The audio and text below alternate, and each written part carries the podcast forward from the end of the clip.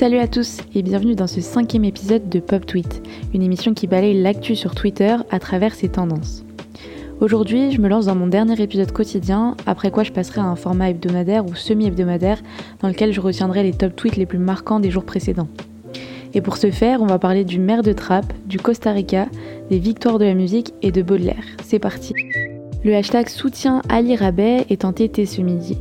Le maire de Trappes fait l'objet de discussions houleuses sur le réseau social.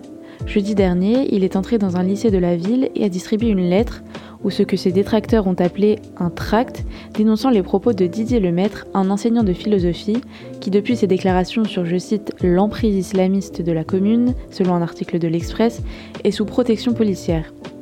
Ali Rabet dénonçait dans son message les stigmatisations systématiques dont il a été l'objet durant ses propres années lycée et a donc tenté en quelque sorte de discréditer les discours du professeur auprès de ses élèves. Ce qui est particulièrement sensible, c'est que ce dernier, Didier Lemaître, s'est estimé menacé après avoir défendu Samuel Paty. La présidente de la région Île-de-France et le président de la région Provence-Alpes-Côte d'Azur ont demandé hier la révocation du maire de Trappes. Tandis que des menaces de mort parviennent à Ali Rabet, une grande vague de soutien a été lancée sur Twitter. Costa Rica est également en top tendance aujourd'hui. 16 touristes français y sont coincés après avoir été testés positifs au Covid et réclament d'être rapatriés.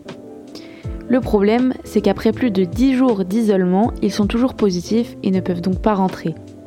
Un de ces touristes a soumis son témoignage à BFM et signale un isolement bien trop long et épuisant. Il appelle Jean Castex à tenir sa promesse de n'abandonner aucun ressortissant français à l'étranger. Et si la question est entêtée, c'est parce qu'un bon nombre d'internautes se saisissent de l'affaire, rétorquant que ces touristes n'avaient pas à voyager, du moins si loin, en pleine pandémie mondiale.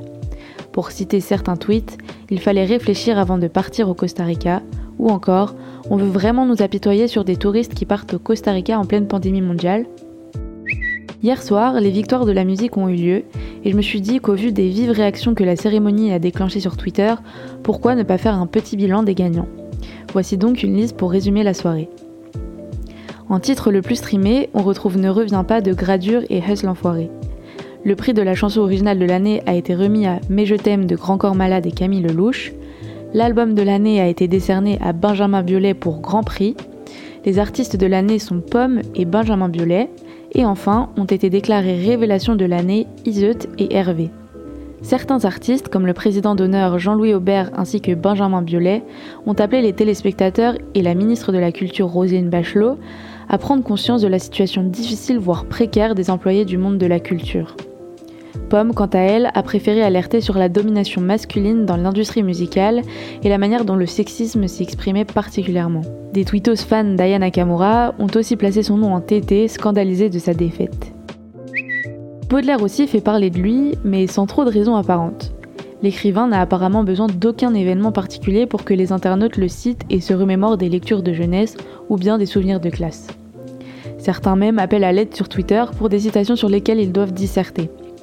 Bon, et du coup, c'est parti pour 2-3 citations que j'ai vues passer et qu'il est toujours agréable de relire. Le cri du sentiment est toujours absurde, mais il est sublime parce qu'il est absurde. Je vis en plein midi descendre sur ma tête un nuage funèbre et gros d'une tempête, dans la Béatrice. Et enfin, il y a dans tout homme, à toute heure, deux postulations simultanées, l'une vers Dieu, l'autre vers Satan. L'invocation à Dieu ou spiritualité est un désir de monter en grade. Celle de Satan ou animalité est une joie de descendre. Merci d'avoir suivi cet épisode. On se retrouve samedi prochain pour parler de ce qui a fait du bruit sur notre réseau social préféré.